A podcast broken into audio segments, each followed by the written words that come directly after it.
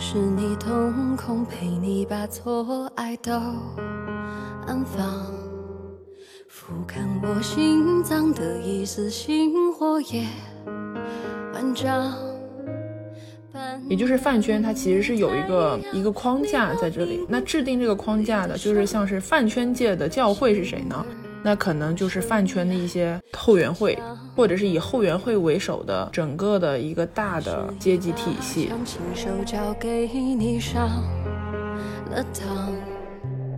我懂你善良是左手瞄准我心脏。所以说，很多人说饭圈这种竞争很恶性，或者是怎么怎么样。我觉得其实只是说我们现实生活中的一个放大镜而已。最终核心的问题就是说资源少，然后呢分配不均，僧多粥少。然后你为了获得资源，你必须得往上走，那你就必须得把别人给比下去，就是这种逻辑。快乐过的悲伤，挚爱的排行，透过你皮囊窥探你心脏，你这悲歌任凭你来唱。还是比较垄断的，整个饭圈的话语权就基本上集中在那一群人手里，就是要不然就是机构，就是后援会这种，或者是某某站之类的，要不然就是大粉，这样的存在在饭圈里面就挺无解。对，但是其实。你现在说的这个主要还是就是饭圈内部的一些权力所在嘛，嗯，但其实还有一些比较更加隐性的，就是外部的一些公权力。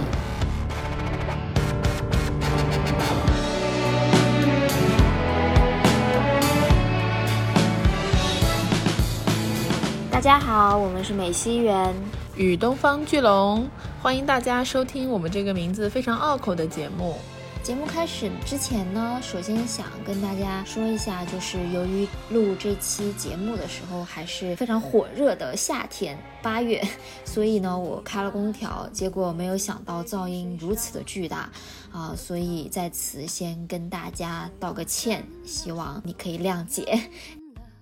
然后这期节目的主题呢，其实是我俩都想聊挺久的一个话题，是关于饭圈的啊，因为。疫情期间呢，我本人是在美，就是被困在了美国，然后因为无聊就补了很多过去的综艺，包括像是创造营啊、啊一零一等等的一些选秀，并且由此更加深入的了解了一下饭圈的一些故事。然后另外一方面呢，在美国这边，大家也知道，就是前几个月 Black Lives Matter 等等的这个社会运动非常的如火如荼，呃，然后呢，就夹杂在这两个世界之中的我，就突然发现，就是饭圈的一些组织方式，还有行事规则，跟这些自发的公共讨论也好，然后所谓的社会运动也好，就非常的相似。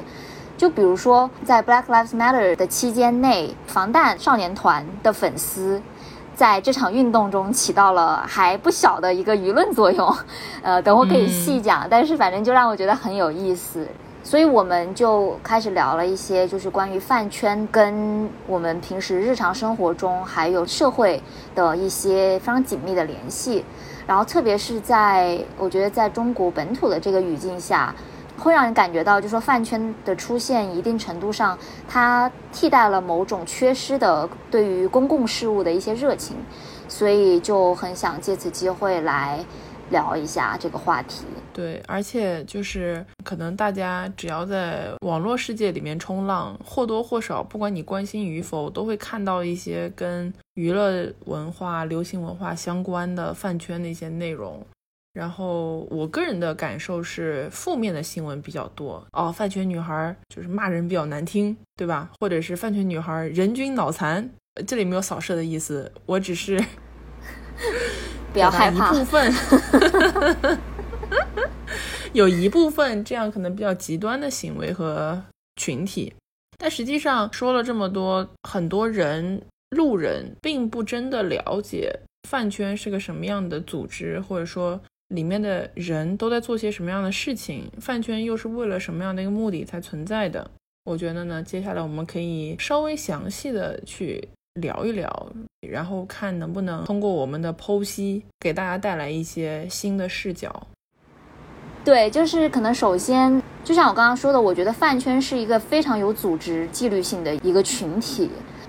就是因为他们是喜爱某一个明星，或者是喜爱某一个作品，因为有这么一个共识，所以他们聚集在了一起，所以有非常非常强烈的心理的认同感。就这一点是我觉得跟社会运动相关的一个部分，因为它真的就是民间组织，然后有非常强的这个自发性和组织性。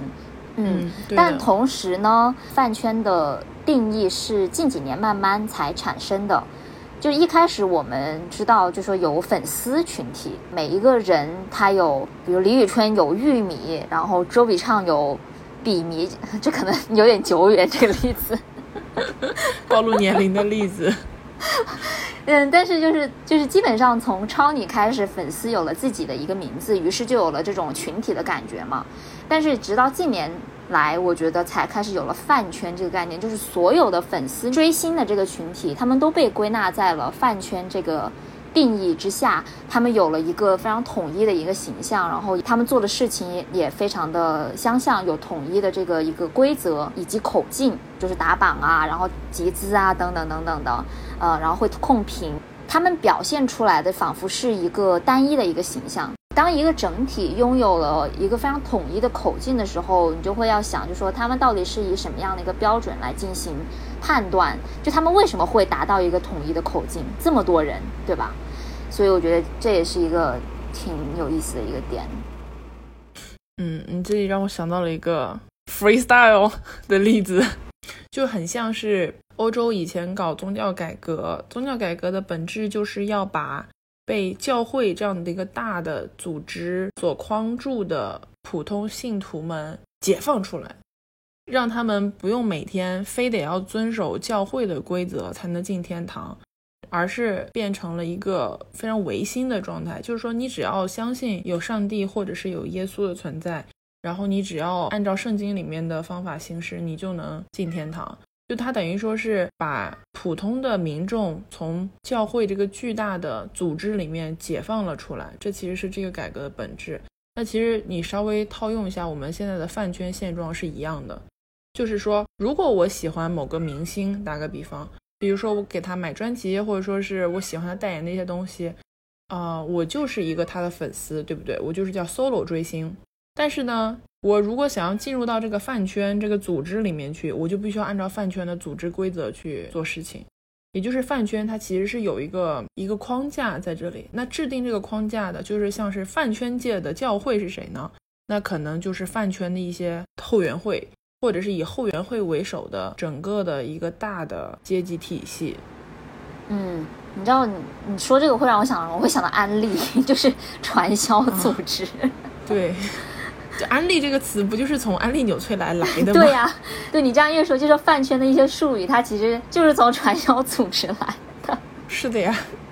所以你现在想到我如果要用一个另外的词去替代安利，我都要想很久，有什么样的词能发挥这样的作用？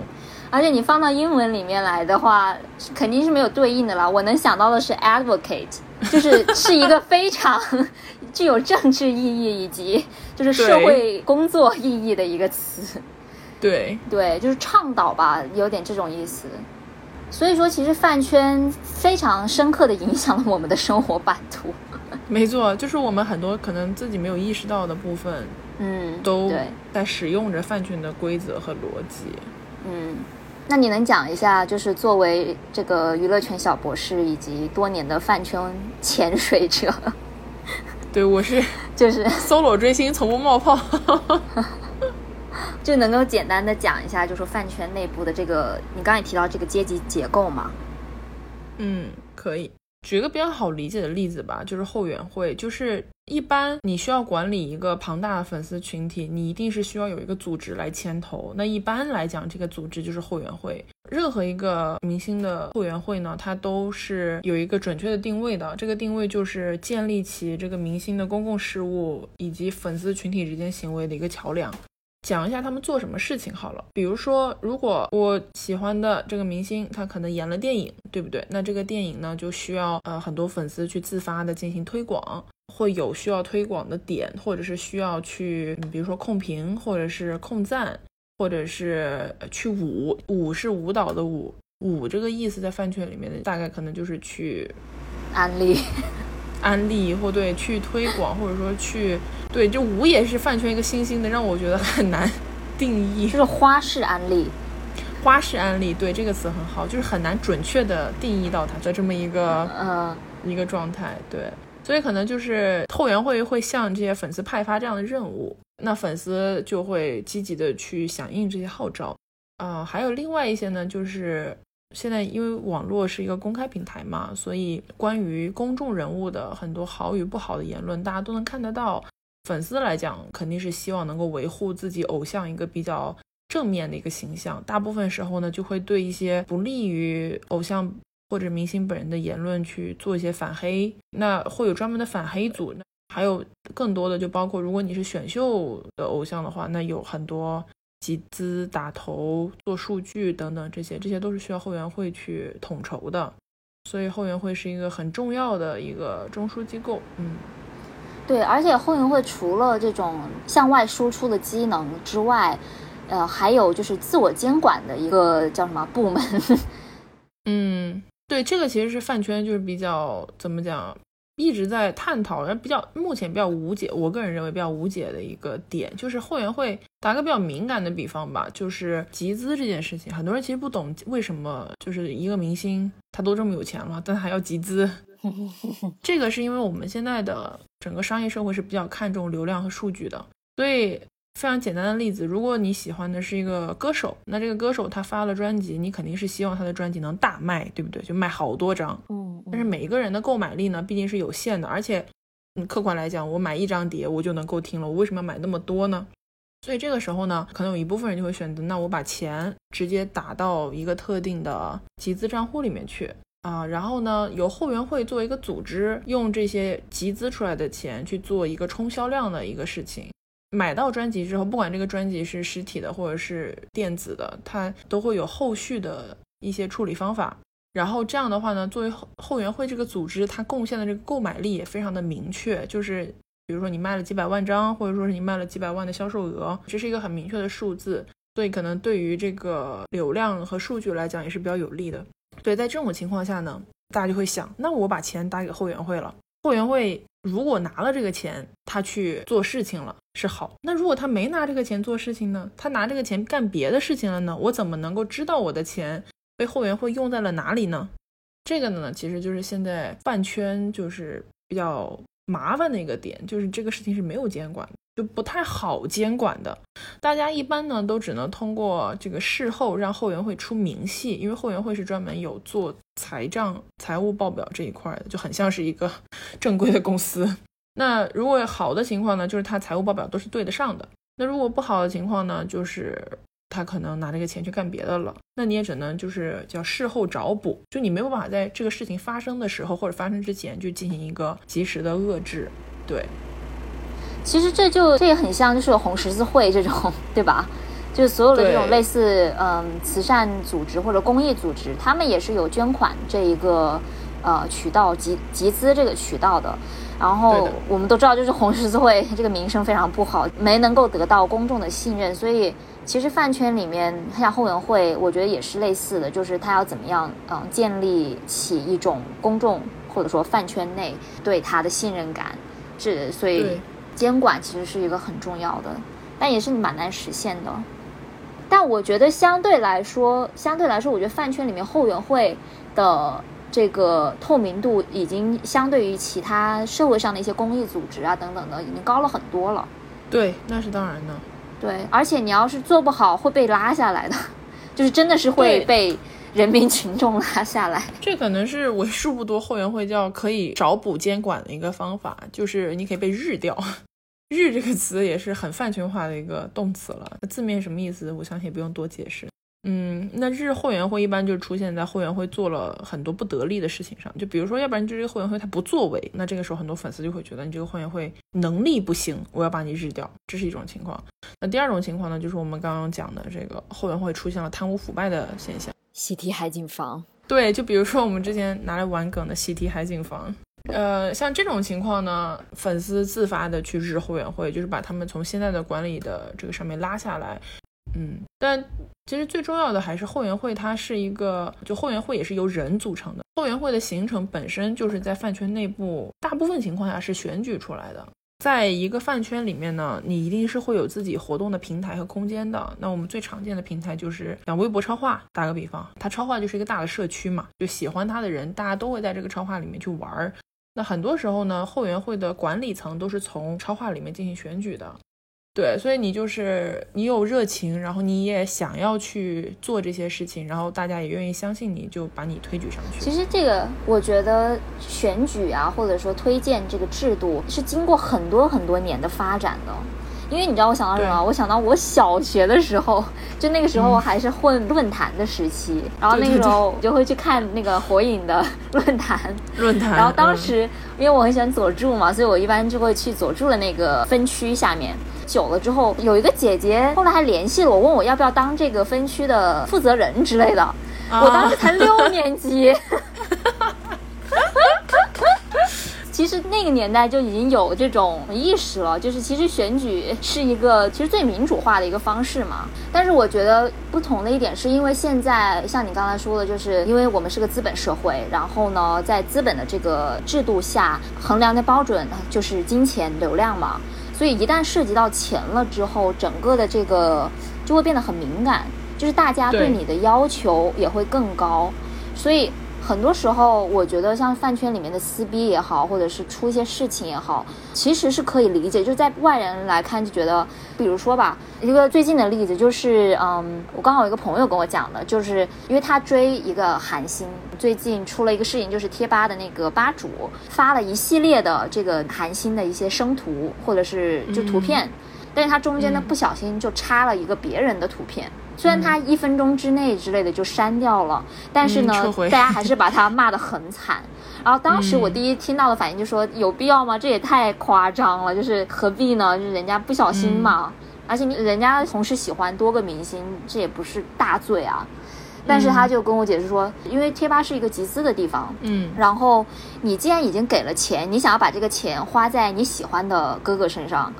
那如果你这个吧主发了一个别人的话，你就会不知道他把这个钱到底给了谁。所以说，从这个角度层面来讲的话，他们要觉得他不负责任，或者是没有注意好自己的行为，也是一种非常无奈的一种监管的方式。我觉得，嗯，这个就是现在很敏感的一个话题，就这个监管的方式的边界在哪里？就比如说，因为搞选秀嘛，不是说全网三百秀粉女孩，就是大家都是互相的墙头，只不过披了马甲，你看不出来谁是谁，对吧？所以就出现过很多那种，比如说 A 偶像的某某站，然后可能突然掉皮了，然后给 B 偶像打 call 了之类的这种，就是很多掉皮现场，然后大家就一窝蜂上去骂他，就可能跟刚刚那个逻辑是一样的。像这种呢，我觉得还是属于就是 OK，我能理解的一个范畴内。但是有一些可能站子也好，或者说是应援的组织也好，被骂就是挺无厘头的那种，就基本上大家看你不顺眼就要扣帽子。对，就是可能有点口嗨的那个意思。因为这里面有一个前提，就如果除非是你是专业靠就是跟拍或者说是出图赚钱的站姐，就部分站姐是靠这个生活的。除此之外，就很多是为爱发电的一个状态。就是看你要求这些为爱发电的人们要求到什么地步。那说到站姐，就顺便说下站姐吧。其实很多人不知道站子是一个什么概念。嗯，站子就是你是个明星，然后我给你拍照片儿。但大家就感觉好像拍照片是个很虚无缥缈的事情。但是以前媒体没有现在这么发达的时候，大家看到明星都是通过那种报纸或者说是那种网页的推送，然后他好不容易上一次新闻，你才能看到他一次。那现在的状况就是呢，我如果是个站姐，我一直跟着你的行程，那我不就是等于天天都能拍到你的照片，然后把你的很新鲜的状态就奉献给你的粉丝们去看嘛？所以呢，站姐其实就是一个不停的输出偶像美图的这么一个职能。那很多站姐她要怎么靠这个生活呢？因为你想，我如果以这个追我的偶像的行程为主要日常的话，我其实没有办法进行一份正常的工作的。所以很多站姐是全职，也就是说，他们花钱跟行程，花钱买这些门票进场，然后花钱买设备，拍了图之后呢，他们可能会把这些图就是印成一个 photo book，就是写真集的一个意思，然后这个。Photo book 就简称 PB，可能还会配一些他们自制的周边，就比如说小的钥匙扣，嗯，很漂亮的飞机盒之类，诸如此类的这种东西，然后做一个 set，然后让粉丝来买。那在这个里面肯定是会有利润产生的嘛？要不然站姐怎么能靠这个生活呢？那现在问题来了，这个利润产生的部分究竟应该这个站姐当做自己的收入归入囊中呢，还是应该把这个利润拿出来再次为 idol 进行产出呢？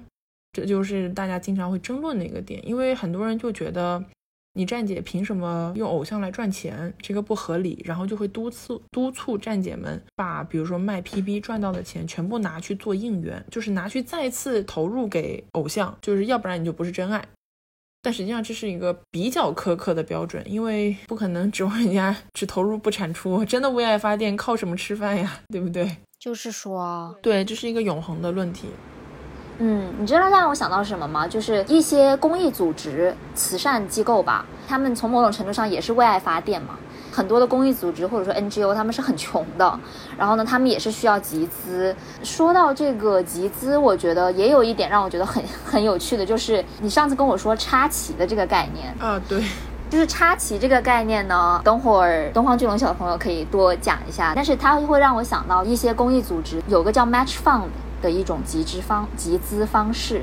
比如说我是 Google，然后我本身就很有钱嘛，然后呢，我其实可以就说我自己捐个几十万到，比如说红十字或者是某些其他的机构去，然后但还有另外一种方法，就是说我对公众说，我现在要做一个 Match Fund，就等于说你们每个人捐钱，你们捐多少，我就按你们捐的数量捐给红十字会，就相当于说说你个人你给红十字会捐了十块钱。那我也会给他捐十块钱，就这样的这种方式的话，是很能激励大家去捐款的。就是最近刺激销量，对对对对对，就很多的大公司或者说很多的机构会找这样的机会来做 match fund。match fund 是一个很有效的一个集资方法。是的，嗯，其实我觉得刚刚美西人解释的很好了，就是他说的这个模式在饭圈里面集资就叫做插旗。啊，这个常见的场景是什么呢？可以给大家描述一下。现在有很多选秀节目，偶像想要出道的话呢，粉丝是需要给他们投票的，集资一定程度上会决定这个命这个选手的命运。在这个情况下呢，后援会一定会以最大力度去催促大家去集资去打钱，对吧？那其中一个很好的方法就是插旗，就比如说可能就会有一些相对资金比较充裕的一些我们叫大佬粉丝。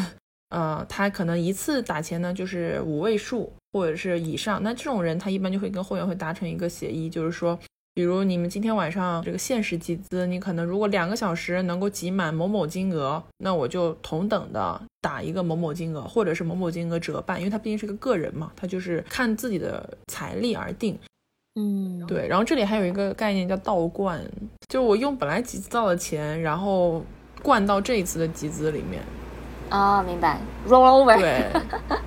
对对对对对。但是，嗯，倒灌这个事情呢，其实就是充面子，本质上，因为集资现在它比的不光是金额，因为一般都是限时集资嘛。就比如我六个小时，我们都是六个小时集，然后看你集的多还是我集的多。那这种情况下，倒灌其实就是能给大家一种错觉，就是哇，你家好有钱，然后你家的粉丝真多，就那种感觉，就是虚假人气。对，嗯。所以这样的话，其实饭圈跟一些呃社会运动组织或者慈善公益组织不同的一点，就是说饭圈内部的核心还是竞争嘛，就是你你要跟别人去比，对吧？当然，对啊，而且这个竞争是无处不在的。没错，就我随便举一个产业链好了，选秀偶像，选秀偶像他在选秀期间需要竞争，因为他不竞争，他就没有办法在这个选秀节目里里面成功出道或者叫高位出道。那成团了之后呢，跟队友也要竞争。就比如说，如果我是第一名出道的，我的实力就不能比我后面的人弱吧？那我一定要显得很强。那如果我是后面的人呢，我肯定是希望哦，我赛后吸了很多粉，我们家一直是在往上走的一个势头。嗯，你不管是第一名还是最后一名还是中游，你都会觉得不竞争不行，就是有一种很强的压迫感，危机四伏。对，然后你对内竞争，你跟对外也要竞争。好，你是选秀偶像，现在选秀偶像多吧，多的很，好多组合，是不是？这个组合红还是那个组合红？你组合之间也会比。好，你是那个组合 vocal 担当，我也是这个组合的 vocal 担当，这个也要比。你是这个组合最红的，那你就会跟圈内其他一些比较红的流量去比。你是这个组合一般般红的，你就会跟就是其他一些一般般红的去比。就是你怎么样都得有的比。其实就跟我们生活一样啊，每个人都要跟彼此比。对吧？你不管是在社会哪个阶层，你都有的人有的比，有的比，对，因为就是资源少啊。最终核心的问题就是说资源少，然后呢分配不均，僧多粥少。然后你为了获得资源，你必须得往上走，那你就必须得把别人给比下去，就是这种逻辑。所以说很多人说饭圈这种竞争很恶性，或者是怎么怎么样，我觉得其实只是说我们现实生活中的一个放大镜而已。对，然后说到竞争之外，就除了某个 idol 粉丝和另外一个 idol 粉丝的这种竞争之外，还有就是说。粉圈内部结构的那个竞争也是存在的，因为像你刚刚说了，就是有一个竞选机制嘛，谁能够成为后援会的老大，对吧？谁就有话语权，他就有在这个小圈子内的一个公权力、发言权。对，对，所以就是说，后援会的那一群人其实是很能够影响整个饭圈的走势的，因为，嗯，你只要拥有了一个很强大的中枢机构在手里面。很多，尤其是年纪比较轻的粉丝，是不由自主的就会被洗脑，这个是很难避免的。举个很简单的例子，任何一个就是需要数据流量的明星，他到了冲销量的时候，不管他是代言产品、音乐作品什么，就就是他需要粉丝花钱的这个时候，有一种很激进的后援会，他会怎么说呢？他会说：“你连一杯奶茶的钱都不愿意给哥哥或姐姐打吗？”就是他会用一种看上去你好像觉得他讲的还挺有道理，但是怎么听都像是道德绑架的这种话语，去督促你进行这种很我觉得有点过分的这种集资。因为其实很多参与集资的粉丝，他并没有一个独立的经济能力，很多还是学生，那又就会出现一种极端情况，就是这些把自己的生活费掰出来拿来做集资的孩子，到最后就可能只能吃馒头。就是就真的没钱吃饭，真的是有这样的事情。就说我这个星期所有的钱可能就几百块钱都打到这个里面去了，就每天只能吃馒头，好惨啊！就是很夸张的一个状态。其实没有必要，因为不管怎么样，明星生活的都比我们好嘛，对不对？你要往一个比较开放的方向去想，这种情况就是比较极端的后援会。那如果是一个很理智的后援会呢，他就会告诉大家要量力而行，就是要接受结果，对不对？就你不能老是去撑得老高，想去够那个很夸张的一个目标。你就算有了这个目标，又能怎么样呢？你就算是够到了我这个小购买量怎么怎么样，你也就是开心这一两天，后面留下的还是天天吃馒头的日子呀，对不对？怎么馒头又是这个道理嘛？所以我觉得这个其实就是很由后援会那一群人所决定的一个风气。对，那我还举个例子，就比如说我有我自己挺喜欢的内娱偶像，那这偶像本人其实很想搞团，就是非常喜欢这个团体氛围，对对，但是他的后援会，他的个人后援会就是觉得他应该 solo。真的是 无言以对，就是愤怒的。本人都多次发表言论说，我喜欢就是团体，然后我希望团体能出好的作品。但是后援会就觉得啊，我不听，我不听，王八念经。然后后援会就天天洗脑粉丝，就是说，嗯，他应该 solo，他在团体里面发挥不出来他的价值。你希望看到他团体里面寂寂无闻吗？哇，这一波洗脑真的是后那粉丝懂啥嘛？粉丝就觉得哦，后援会说的好有道理，然后就导致了一系列就不好的后果。对，那这种呢，就我觉得是比较过分的。对，当然有好的了，所以还是要看情况。嗯，这种事情里面，我的感受最深刻的是，还是比较垄断的，整个饭圈的话语权就基本上集中在那一群人手里面，就是要不然就是机构，就是后援会这种，或者是某某站之类的，要不然就是大粉这样的存在，在饭圈里面就挺无解。嗯，对，但是其实。你现在说的这个主要还是就是饭圈内部的一些权力所在嘛？嗯，但其实还有一些比较更加隐性的，就是外部的一些公权力，就比如说之前那个二二七事件。OK，对，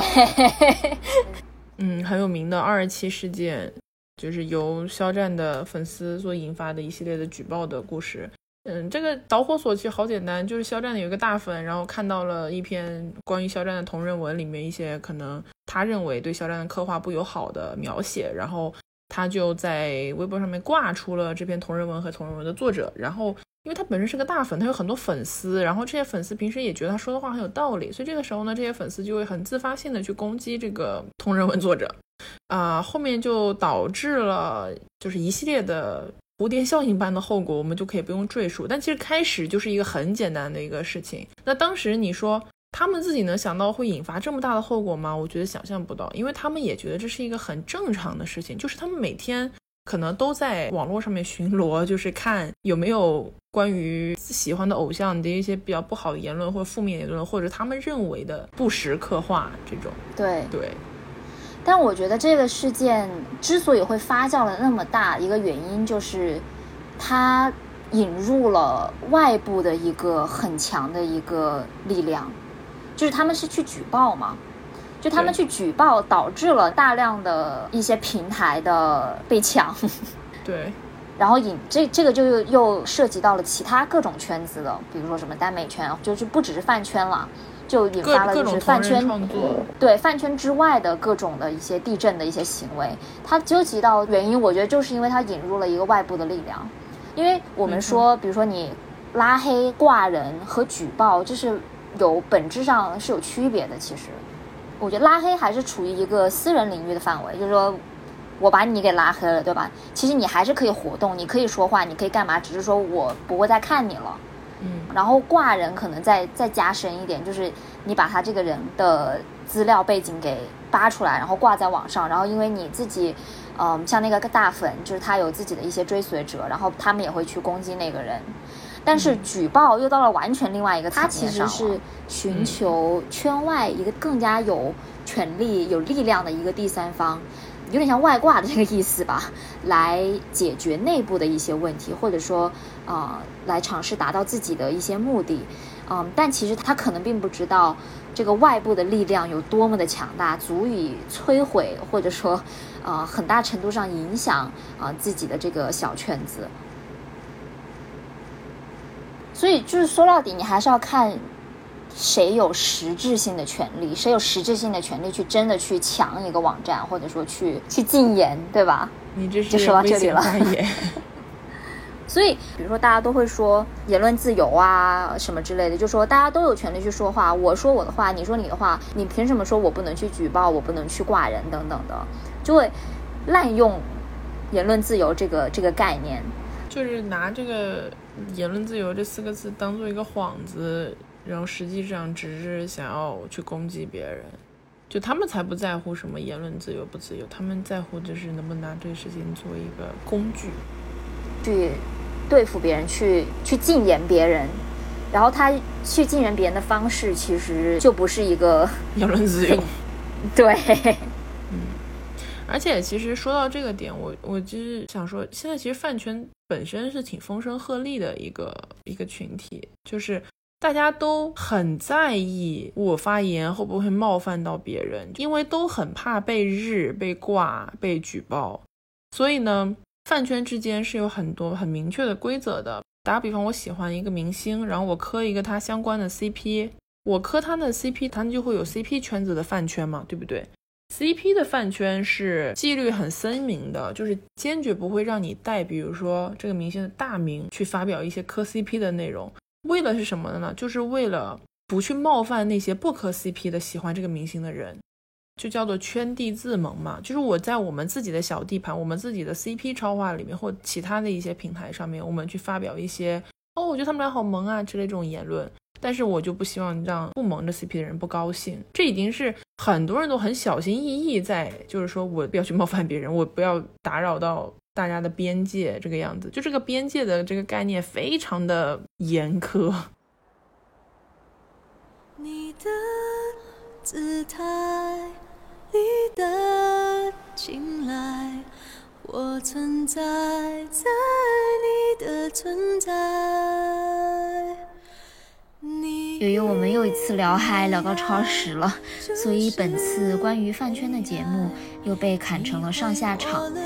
下半场呢，你将听到国内外粉丝群体在公共事务中的参与和作用，以及饭圈在民族主义还有资本的介入下所折射的一些当代生活困境。而且下半场因为关掉了空调，所以音质会有大大的提高。希望你可以继续关注我们。